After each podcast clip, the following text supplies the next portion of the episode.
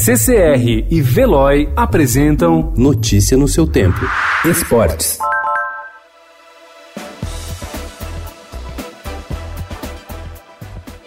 O atacante Dudu entrou em campo usando o número 300 nas costas em homenagem à quantidade de partidas com a camisa do Palmeiras e coube ao jogador fazer o gol da vitória de 1 a 0 sobre o Guarani na abertura da sétima rodada do Campeonato Paulista. Com o feito, o jogador chegou aos 70 gols pelo Alviverde.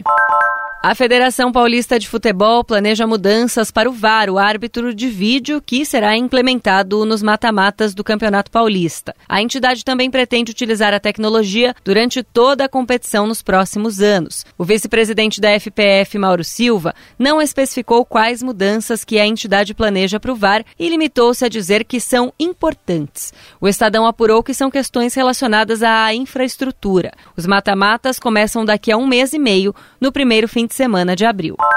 A CBF inaugurou ontem uma estátua em tamanho real de Pelé no Museu da Seleção, que fica na sede da entidade na Barra da Tijuca, no Rio de Janeiro.